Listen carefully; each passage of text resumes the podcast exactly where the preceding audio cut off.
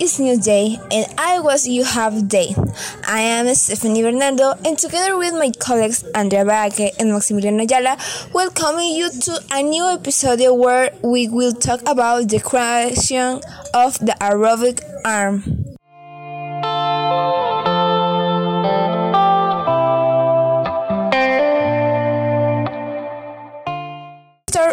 With I have a question for you. With this we show this project? Good questions, Max. What do you have to say about it? Since it is your fault that we chose this project. In my defense, I asked them if they were sure we would do this project. Man, you can make a decision on your own. Seriously speaking, I think all three of you agreed we chose the project because it's a casing.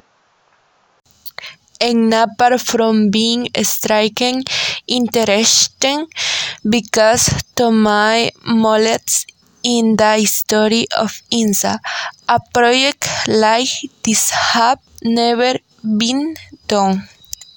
The truth is told, I still don't believe that we did something like that. It was difficult. And expensive, but I think our listen friends, what do you know how we did it? We'll to Beijing, which we have to talk about the materials, and we use servo motors, wire, Arduino. Don't forget it about 3D, printing, and sensor. The last one we did it even occupied them. Our friends deserve to know everything.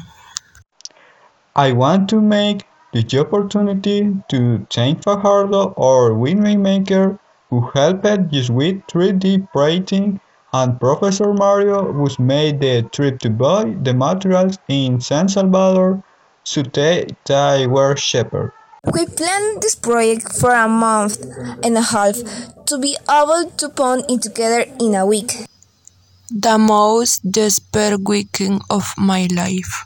Our main idea was always a robot arm, but we want to control in total a globe, so we start putting together the circuit that went inside the globe.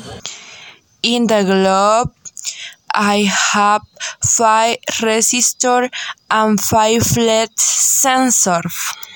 Advanced that work for use. We did everything to make it work and we did servo motor have a smart part that can be controlled via Arduino, so we did it that way. And you may be wondering why we didn't do that from the beginning. We really want to follow the instruction to the letter, but we couldn't. I think the most stressful step was connecting the servo motors with the fingers by means of reeds. You don't know how difficult it was having to be careful not to take a single knot. And then we had to calibrate the servo motor to make it move to the right side. And that's where a problems arises we didn't buy the right servo motors so they didn't have the strength to lift the fingers that we, wanted and we didn't have the money or the time to buy ones with high capacity. But despite all the obstacles we could have had, we got our time and own day before that archived file we already have in working. We know that we can improve this project, but maybe it will be a the future or other gener generation. The important tense is that we learned. I should not be taken into account that we have been receiving online class for two years and we didn't have the base to do this project, but we still managed it. How about we finish this episode? Each of us give you some advice? I think it's fine.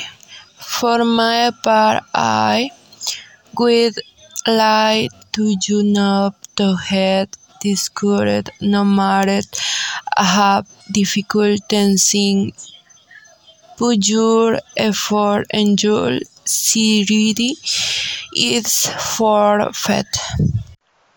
What I have to tell you is don't let anyone tell you no, you can't trust your skills. And I am by telling you that two are better than one.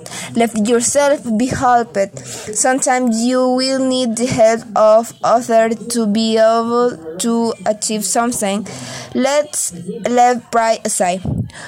With this, we finish today episode. If you like, like it, do not forget to leave us your like, comment, and you have a question that we will gladly help you and share so that we reach more people. This can be all for today. Change and go out.